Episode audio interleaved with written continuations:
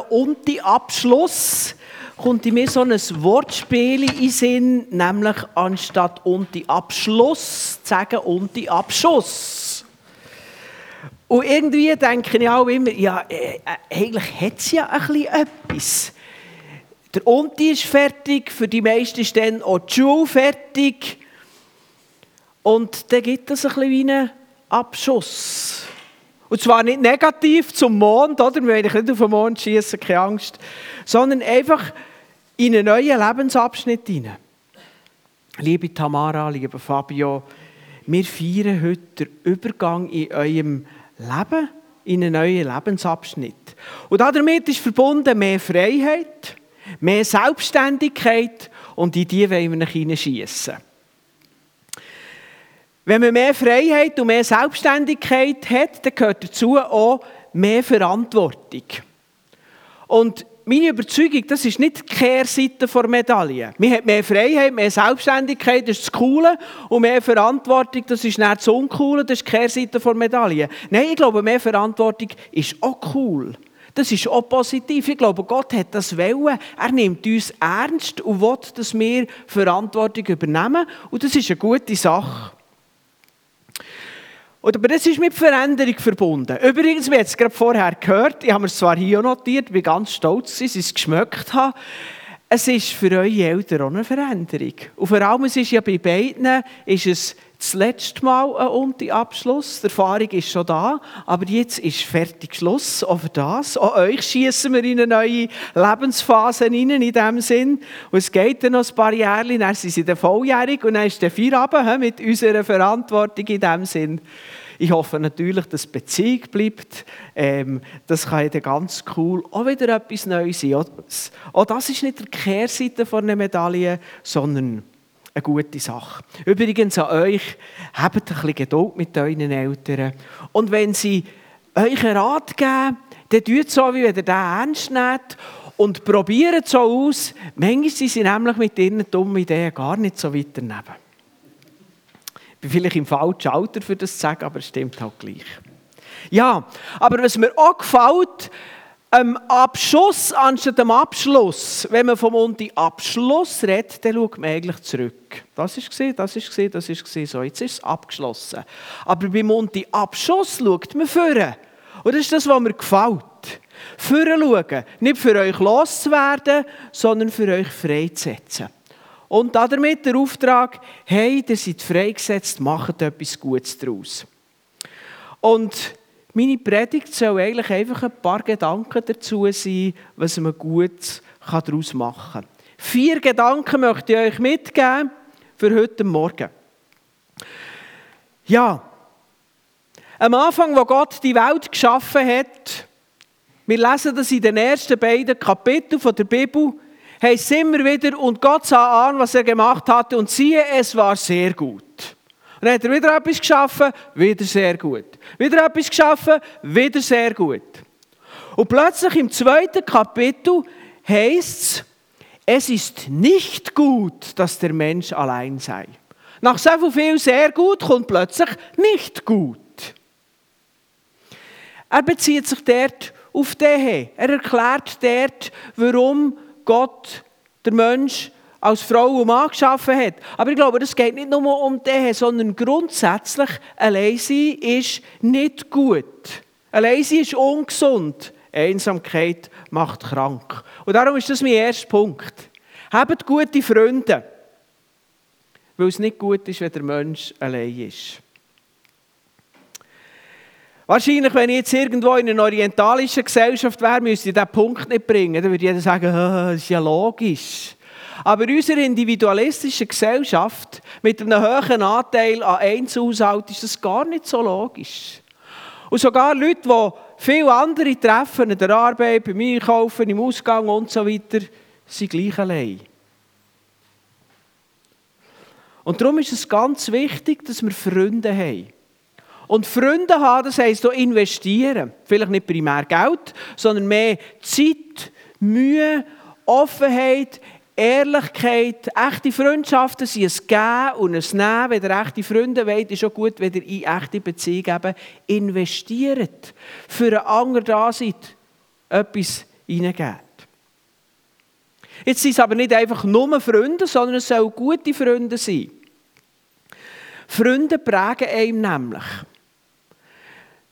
Ein Beispiel im negativen Sinn, Menschen, die in einer Drogensucht sind. Wenn man die herausführen will, ist der körperliche Entzug, auch wenn er schmerzhaft unangenehm ist, meistens nicht schwierig. Die meisten Leute, die mit Drogen kämpfen, also mit harten Drogen, die haben in ihrem Leben meistens mehr als einen Entzug geschafft. Das Problem ist, dass sie wieder zurückgekehrt sind. Und wenn man diesen Leuten nachhaltig helfen will, kommt man meistens nicht darum um, dass sie ihr ganzes Beziehungsnetz verändern. Freunde prägen. Das ist das negative Beispiel. Ich möchte es euch natürlich als im positiven Sinn mitgeben. Auch positive Freunde prägen. Und darum habe ich mir das so formuliert. Überleg dir, was für eine Art Mensch willst du sein und nachher sucht er die entsprechenden Freunde. Und in diese Freundschaften, in diese investiert. Darum ist eben mein erster Punkt, hab gute Freunde, weil es nicht gut ist, wenn der Mensch allein ist. Der zweite Punkt schließt eigentlich an den an. Wir sollen eine gute Beziehung haben zu Menschen, aber noch wichtiger ist eine gute Beziehung zu Gott.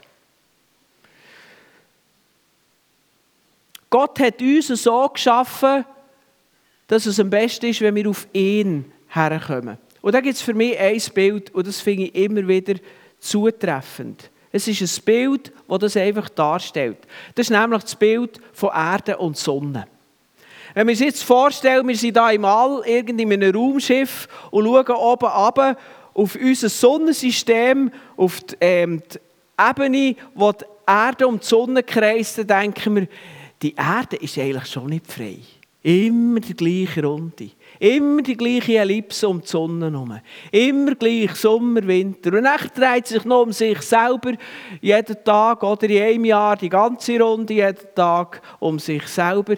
Das ist doch nicht Freiheit. Das ist völlig gefangen. Aber wir wissen genau, was passiert, wenn die Erde sich wird entfernen aus dieser Umlaufbahn.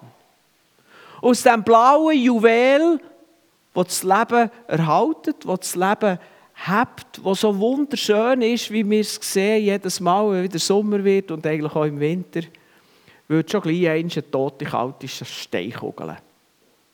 Und das ist genau das Bild, genau so wie die Erde auf die Sonne her geschaffen ist und nur in der Abhängigkeit von der Sonne ihre, kann man sagen, Bestimmung erfüllt, ihr Leben kann tragen Genauso ist es im Prinzip zwischen uns und Gott. Das ist das, was die Bibel zu unserem Leben sagt. Unser Leben ist irgendwie einfach nicht gehalten. Der Augustinus, das ist ein, ein uralter Kirchenvater, hat man denen dann gesagt, der hat im 4. Jahrhundert gelebt in Nordafrika. Und er hat einmal gesagt, unser Herz in uns, das ist irgendwie einfach unruhig, bis es in dir Gott zur Ruhe kommt. Oder Jesus sagt im, im Johannes 17, im, im Kapitel 17, Vers 3, dort betet er zu Gott und sagt nachher, das ewige Leben zu haben heißt, dich zu kennen, den einzigen wahren Gott und den zu kennen, den du gesandt hast, Jesus Christus. Ich finde das darum auch ein wichtiger Punkt. Mit 16 seid ihr eigentlich religionsmündig vor unserem Gesetz. Das heisst, ihr dürft euren Glauben frei wählen, ihr dürft eure Konfession, euren Glaubensausdruck frei wählen, eure Religion oder wie man dem sagen. Will. Ich meine, innerlich ist ja das immer so, man kann den Menschen nicht innerlich zwingen, aber auch äußerlich, ihr habt das Privileg, hier selber zu entscheiden. Habt ihr gewusst, dass ganz viele Leute auf dieser Welt das nie dürfen, auch nicht mit 16, auch nicht mit 85, sie haben gar nicht Freiheit, sie sind gezwungen, zumindest gegen aussen, irgendeine Ideologie oder eine Religion, die in ihrem Land vorherrschend äh, gilt, die mit Macht durchgepusht wird, zu haben. Sie können vielleicht innerlich ihr eigenes Bekenntnis haben, das ist eins, aber äußerlich haben sie das nicht. Aber ihr habt das Privileg, und ich möchte euch wirklich sagen, hey, übernehmt auch hier die Eigenverantwortung. Gott schaut auf dich, nicht auf deine Eltern, nicht auf deine Freunde. Es ist deine ganz persönliche Entscheidung. Und so möchte ich dir die Frage stellen, was bedeutet dir Gott? Lebst du mit Jesus? Ist er die Erlöser? Ist er die Herr? Ist er der, der dein Leben prägt? So wie die Sonne die Erde prägt. Und die zweite Frage, hast du ein geistliches Heim? Eine Gemeinde? Willst du das überhaupt oder willst du es nicht? Und ich möchte die Frage darum ganz bewusst sagen, weil viele junge Leute, die entscheiden sich irgendwie gar nicht. Die lassen einfach ein auf sich zukommen, melden sich schleichend ab. Sie fehlen einisch oder mehr oder immer. Vielleicht hat Gott am Anfang noch etwas zu sagen. Mit der Zeit wird es immer mehr auf Distanz. Man hat nie eine Entscheidung getroffen, weder so noch so, aber man hat eine Entscheidung so schleichend anfangen leben. Und das würde ich euch sagen, hey, macht das nicht. Trefft eine ganz klare Entscheidung, was für euch soll gelten und nachher lebt die Entscheidung. Und mein Rat eben, Punkt 2, bau auf Gott. Wähl ihn. Und wähl auch Gemeinde, eine Gemeinde, dort wo du daheim bist. Das ist mein zweiter Punkt. Der dritte Punkt hat auch wieder mit dieser Wahlmöglichkeit zu tun, die wir im Leben haben, die ihr neu überkommt, wo wir euch hineinschießen in den neuen Lebensabschnitt. Und ähm, wenn wir müssen wählen müssen wir ja Entscheidungen treffen. Wir können nicht gleichzeitig zwei Sachen wählen. Und häufig wählen wir entsprechend dem, was unsere Gefühle und unsere Seele entscheiden. Und das ist das Angenehme, wenn wir die einfach machen lassen. Also jetzt haben wir ja gerade so eine Phase gehabt, was so heiß und schön war. Stell euch den vor, der eigentlich auf die Prüfung lernen sollte. Aber seine Seele, seine Gefühle sagen, ja, nein, jetzt muss man nicht fahren. Jetzt muss man baden. Jetzt muss man schwimmen. Das ist das Angenehme. Aber vielleicht ist es eben nicht das Richtige. Er wird dann vielleicht die Prüfung vergeigen. Oder jemand, der sagt, ich muss immer die neueste Smart-Uhr haben. Und wenn die neueste auf den Markt kommt, jetzt von meiner Richtung, ich mag jetzt keine Marke sagen, da schwören die einen auf die und die anderen auf die, das ist ja gleich. Es muss immer die neueste sein, auch wenn die andere erstjährig ist und es noch lang tut. Und dann gibt man für das immer das Geld aus und dann kommen die Ferien. Dann ist kein Geld da, dann bleibt man daheim und die Kollegen gehen die eben irgendwo her. Auch da hat man zuerst für das Angenehme sich entschieden und war vielleicht nicht das Richtige. Gewesen. Darum ist mein dritter Punkt, habt den Mut, das Richtige zu wählen, auch dann, wenn es nicht so angenehm ist. Schön ist natürlich, wenn das zusammenpasst, das geht so, möchte ich auch sagen. Aber häufig ist es eben nicht so. Das Schnelle, das Angenehme ist eben häufig nicht das Richtige. Die beiden Beispiele, die ich genannt habe, die sind verkraftbar. Das mit der Ferien sowieso und das mit der Prüfung, das kann man meistens auch noch irgendwie einrenken. Aber es gibt schwerwiegende Themen, wo man wirklich das Leben kaputt macht. Irgendeine eine, eine dumme Entscheidung. Betrunken Auto fahren oder, oder irgendwie in einer Beziehung sein und mit jemand anderem dumme Sachen machen. Und die Beziehung geht kaputt, das Lebensglück geht kaputt, vielleicht sogar Ehe und Familie später einmal. Man hat das Angenehme gewählt, anstatt das Richtige. Es geht genau um das. Und ich möchte euch Mut machen, habt den Mut. Manchmal muss man einfach klar herstellen und sagen, lasst Freunde, da bin ich einfach nicht dabei. Das macht zwar jetzt gut tun, aber das mache ich einfach nicht. Man muss auch keine Begründung geben, man muss einfach den Mut haben, Nein zu sagen. Darum hat der Punkt auch mit Mut zu tun.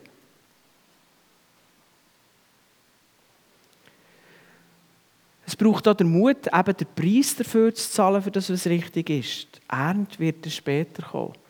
Vielleicht wird man während dem Lehren, während der Ausbildung eben der Spiesser sein. Aber dafür hat man dann später den Beruf, den man will, das Ziel erreicht, das man will. Eigentlich geht es ja darum, dass wir den inneren Schweinehund überwinden, wie man so sagt. Und darum möchte ich dir den Rat geben, wenn du entscheiden musst, überleg dir einfach, entscheide das, weil das gäbig und angenehm ist, oder entscheide, weil es richtig ist. Eben genießen die Entscheidung, weil es zusammenpasst. Das gibt es ja auch. Aber der Unterschied ist nicht immer einfach. Gehen wir nochmal zurück zu dem, was eine Prüfung lernen, es ist so heiß. Vielleicht ist es tatsächlich besser, wenn er am Nachmittag um 3 nicht hinter den Büchern hockt bei 33 Grad, wo eh nichts in den Kopf hineingeht. Sondern dann wirklich geht schwimmen, noch ein bisschen auf die Liegewiese liegt, noch schnell einen Nuck nimmt und am Abend vom 9 bis um 12 wenn es wieder kühler wird, ist wirklich lehrt. Das muss man entscheiden, das muss man überlegen. Es ist nicht immer ganz einfach. Und darum möchte ich euch auch raten, dass ihr in diesen Punkt Gott mit reinnehmt. Und zwar aus zwei Gründen. Erstens gibt Gott einen guten Grundmaßstab. Gott gibt uns in seinem Wort den Maßstab, für das was gut ist, was richtig ist und für das, was eben zwar vielleicht angenehm ist, aber uns nicht gut tut. Und das Zweite, er gibt uns nicht nur den Maßstab, sondern er gibt uns auch Kraft. Manchmal versteht man das Christentum falsch und sagt, das Christentum ist einfach eine Religion, die sagt, das musst, das musst, das musst, das musst, das darfst nicht, das darfst nicht, das darfst nicht. Aber das Wesen vom Christentum liegt ganz an einem anderen Ort, nämlich, dass Gott uns begegnet und uns Kraft gibt, das nicht nur zu wissen, sondern so zu tun. Und darum brauchen wir Gott für beides, für die Maßstab und für die Kraft. Und das ist mein dritter Punkt. Habt den Mut, das Richtige zu wählen auch wenn es nicht zu angenehm ist. Und mach das mit Gott. Und der letzte Punkt, der ist eigentlich weiter Ergänzung zu den ersten drei. Gehen wir jetzt davon aus, ihr macht das mit Eifer, die ersten drei Punkte. Dann wird es doch vielleicht einmal kommen, dass ein Fehler passiert. Wir sind alle unvollkommen. Und ich meine nicht Fehler ein bisschen im umfassenden Sinn. Fehler im Sinn von einem Missgeschick, dass es einfach, ja, dass man halt eben einfach in dieser Prüfung etwas nicht gecheckt hat oder eine Frage missverstanden hat.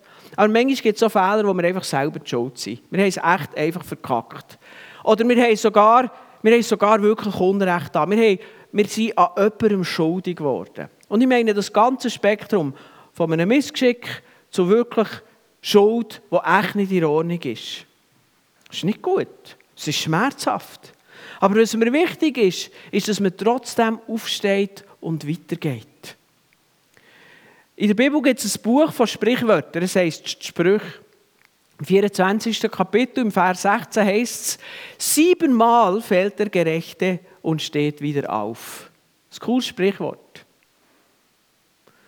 Und der Unterschied zwischen dem, was es schafft und dem, was es nicht schafft, ist, dass der, was es schafft, gleich manchmal aufsteht, wie er umgeht und der andere ist weniger. Beide gehen vielleicht 100 Mal um. Der, der es schafft, der steht 100 Mal auf und der andere nur 99 Mal. Fast das Gleiche. Und gleich kommt der eine das Ziel, der andere nicht. Darum ist es wichtig, dass man Ja zu Fehlern sagt, daran wächst, wieder aufsteht. Das möchte ich euch mitgeben. Steht immer wieder auf, wenn euch ein Fehler passiert, wenn ihr, auch wenn ihr euch schuldig gemacht habt, oder wieder selber schuldig seid. Nehmt Vergebung an, gebt vielleicht auch Vergebung. Tut euch selber vergeben und er geht weiter und macht es besser. Wenn man den Ballast mitschleift von Fehlern aus der Vergangenheit, das ist so eine schwere Last, das blockiert ihn um. Ich möchte noch ein Beispiel nennen. Der John Newton, der hat im 18. Jahrhundert gelebt. Und das ist Entschuldigung, war ein Drecksack. Der hat mitgeholfen bei der, bei der Sklaverei, beim, beim Handel, beim Verkauf von Sklaven.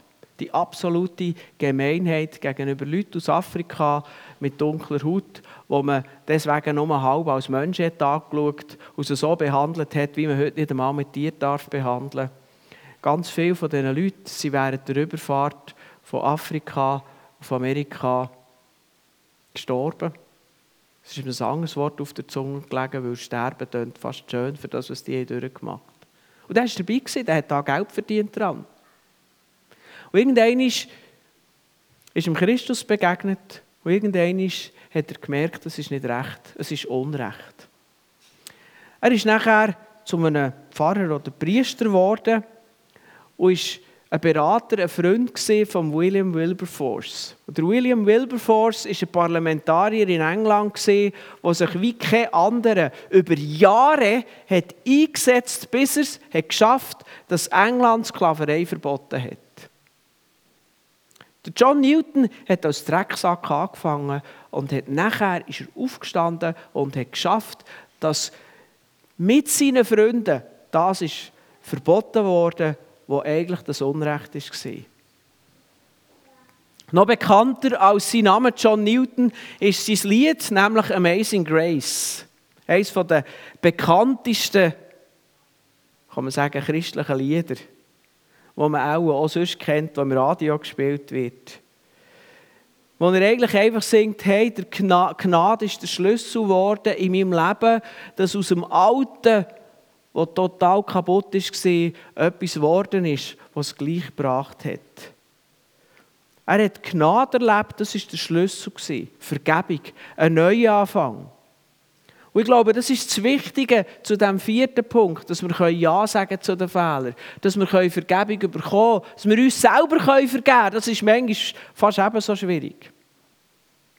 Und die Vergebung von Gott die hat übrigens zwei Aspekte. Einerseits die grundsätzliche Vergebung, dass ein Mensch einig sagt, ich will ab heute mit Gott leben. Ich will mit Gott ins Reine kommen und ich will mit ihm mein Leben leben. Und er in dem Sinn grundsätzlich Vergebung, einen Neuanfang geschenkt bekommt, aber nachher auch aus dem Alltag raus. Es ist fast wie ein uraltes Haus, das du bekommst, 30-jährig, ein bisschen zerfallen, das Dach runter, ein bisschen ist voll Dreck. Dann musst du auch zuerst mal grundsätzlich rein, renovieren, putzen, streichen, wieder alles in Gang setzen. Und wenn es dann wieder da ist, wieder bewohnbar ist, muss man trotzdem immer noch zwischendurch wieder mal etwas flicken, wieder mal etwas putzen und so. Und ich glaube, so ist es in unserem Leben.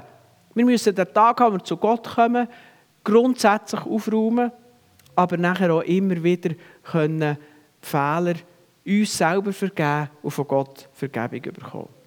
Das ist mein vierter Punkt. Sage Ja zu Fehlern, aber wachs dran. Und jetzt komme ich zum Abschluss der Predigt oder vielleicht auch zum Abschuss. Weil ich möchte, dass die Predigt nicht einfach der fromme Teil ist, der halt zu einem, zu einem Unti-Abschluss, zu einem Kampf oder was auch immer dazukommt, sondern ich möchte dass ihr versteht, Jesus sagt im Johannes 10, 10, ich bin gekommen, damit sie, also die Menschen, das Leben in Fülle haben. Und davon bin ich überzeugt. Und genau um das geht es eigentlich in diesen vier Punkten. Dass aufgrund von Gott, von dem, was er uns schenkt, von der Beziehung zu ihm, wir ein erfülltes Leben haben. Ich wünsche euch ein erfülltes Leben. Noch erfüllter als die vergangenen Jahre. Und darum soll das Ende, der Predigt nicht ein Abschluss sein, weg, Vergangenheit, sondern ein Abschuss, Start der Umsetzung im Alltag. Die vier Punkte die könnt ihr bereits heute Nachmittag anpacken. Ihr habt ein Fest, Bau Freundschaft an einem Fest. Grundsätzlich, Freundschaften bauen mehr im Alltag und nicht irgendwo in einem Labor. Oder Beziehung zu Gott. Beziehung zu Gott hat eigentlich nur sehr beschränkt etwas mit einer, mit einer Kapelle, mit einem Kirchengebäude zu tun. Ja, dort bekommt man vielleicht Impulse. Ja, dort erlebt man es zusammen. Ja, dort feiert man es. Aber die wirkliche Beziehung zu Gott, die baut man im Alltag. Im Alltag werden noch die richtigen, hoffentlich richtigen Entscheidungen gefällt. Das Leben besteht aus ganz vielen Entscheidungen, das läuft alles im Alltag. Und im Alltag machen wir eben unsere Fehler zwischendurch.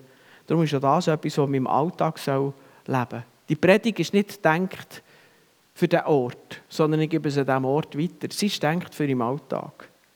Dort stellen sich die Weichen von deinem Leben. Dort, in jeder Situation, jeden Tag immer wieder neu. Und Jesus sagt, ich bin gekommen, damit Fabio und Tamara das Leben in Fülle haben. Amen.